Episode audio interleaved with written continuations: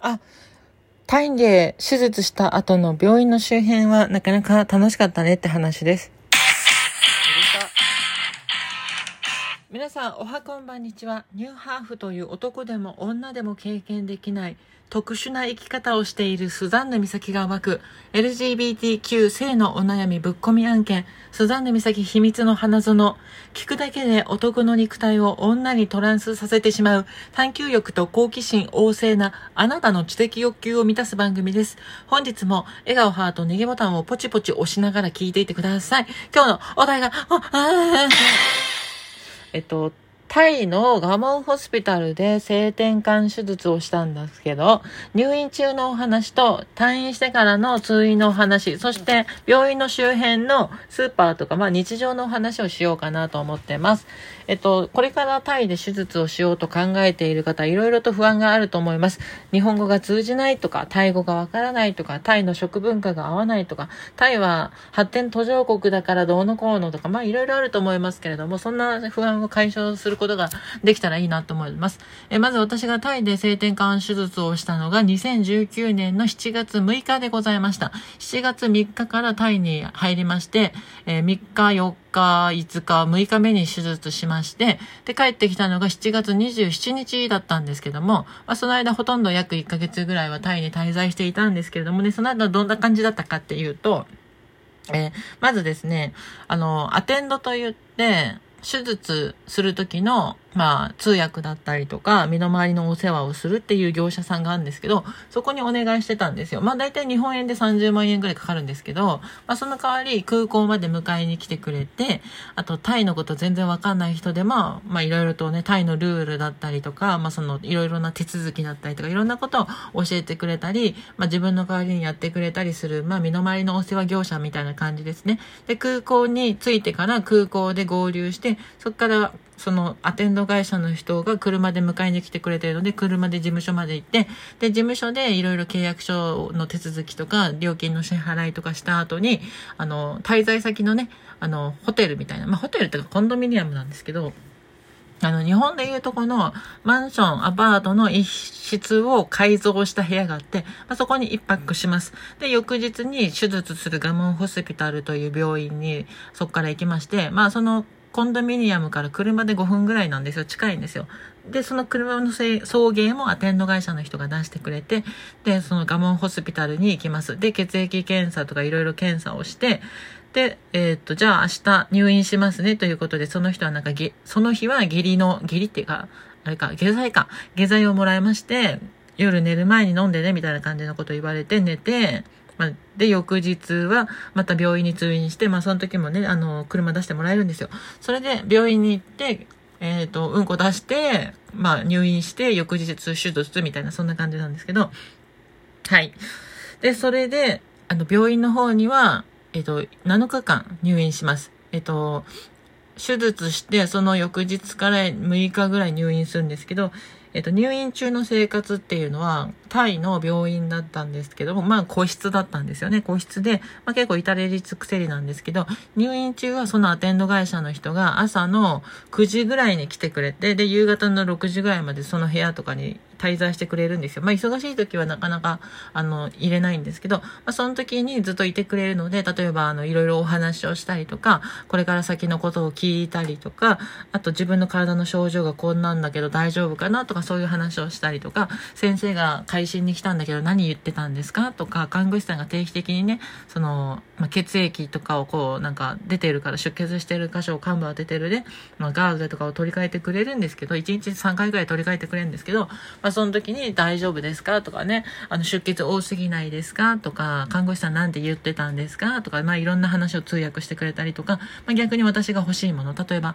何々が欲しいとか、あの、温度が部屋が寒すぎるとか暑すぎるとか、ナースコール押していいのかな？とか、あの、まあ、いろんなことをね、あの、あれなんですよ、パソコンつなぎたいから延長コード取ってほしいとか、冷蔵庫にあれが入ってるんで取ってほしいとか、まあ、そういった話をして、まあ、いろいろ身の回りのお世話をしてくれるんですね。それとか3日目になったらら、じゃあ歩行練習しましょうかみたいな感じで歩行練習一緒に手伝ってくれたりとかするんですけど、まあそういった身の回りのお世話をしてくれます。だから入院中は、あの自分一人で入院するよりはまあ安心かなっていうところがありますね。まあただ、あの夜の6時になるとそのアテンド会社の人も帰ってしまうので、その後はまあ夜の7時か8時ぐらいには寝るんですけど、まあ寝るまでの間は自分一人で部屋で、部屋にいることになるので、まあそのあた、そのあたりに看護師さんが来ても、ちょっと言葉がわからないんで、多少英語とか分かった方がいいとは思うんですよ。例えば電気消してくれとかね、ああの、please turn off light とかね、あの、いろいろ言うんですけど、よく私もよくわからないですけどね、英語はね、よくわからないですけれどもね、まあ、たまにあの、看護師さんがね、あの、電気消し忘れたりするんで消してくださいみたいな感じで言ったりとか、まあ、そんな感じですよ。で、そんな感じで入院生活が過ぎまして退院するんですけど、もちろん退院の時は、あの、迎えに来てくれて、車を出してくれて、まあ、近くのさっき最初に、最初の日に泊まってたコンドミニアムまで運んでくれるんですよ、車でね。でもやっぱコンドミニアムでもやっぱりまあ移動とか大変なんで、あなんか、スーパーに買い物行く時とか車乗せてくれたりとか、あと退院した後も病院に通院っていうのがあるんですけど、その通院も歩いていくと大変なので、車で送迎してくれて、これ毎回ですね、あの、日本帰国の日まで、あの、送迎してくれます。で、通院して、で、通院も日本帰国の前日まで通院があるんですよ。だからまあ大体通院の方が長いですね、入院よりね。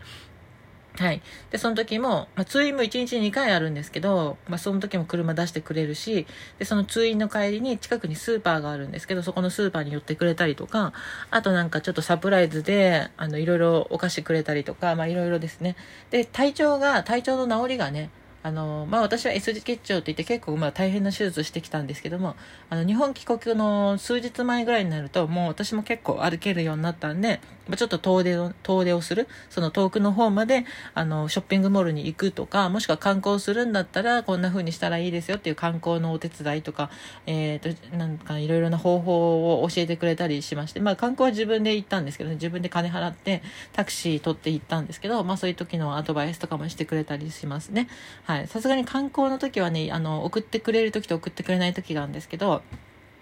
まあ、あの、それはアテンド会社のえっ、と、忙しい時期とか、暇な時期とかによってまた変わってきますね。で、もし観光用に車を出してほしいんだったら、また別途お金払えばやってくれるよみたいなのもあるんですけど、まあ、あの、自分で行っても楽しいかなと思いますね。あの、タイ語とか英語とか話せなくて怖いよっていう人はね、そういうサービスを使ってもいいのかなと思うんですけど、まあ、私はあの、一人で行ってきまして、タイであの、タイのね、えー、ドンムワンっていう空港の近くで、タイの警察署の射撃場があるんですけど、そこに行って実弾射撃サービスがあるんで、それをね、やってきたりとか、日本人向けのね、お店なんでね、そこで射撃してきて、その時の様子を YouTube に撮ったりとか、まあいろいろやりましたけども、はい、詳しくは YouTube を見てくださいって感じですね。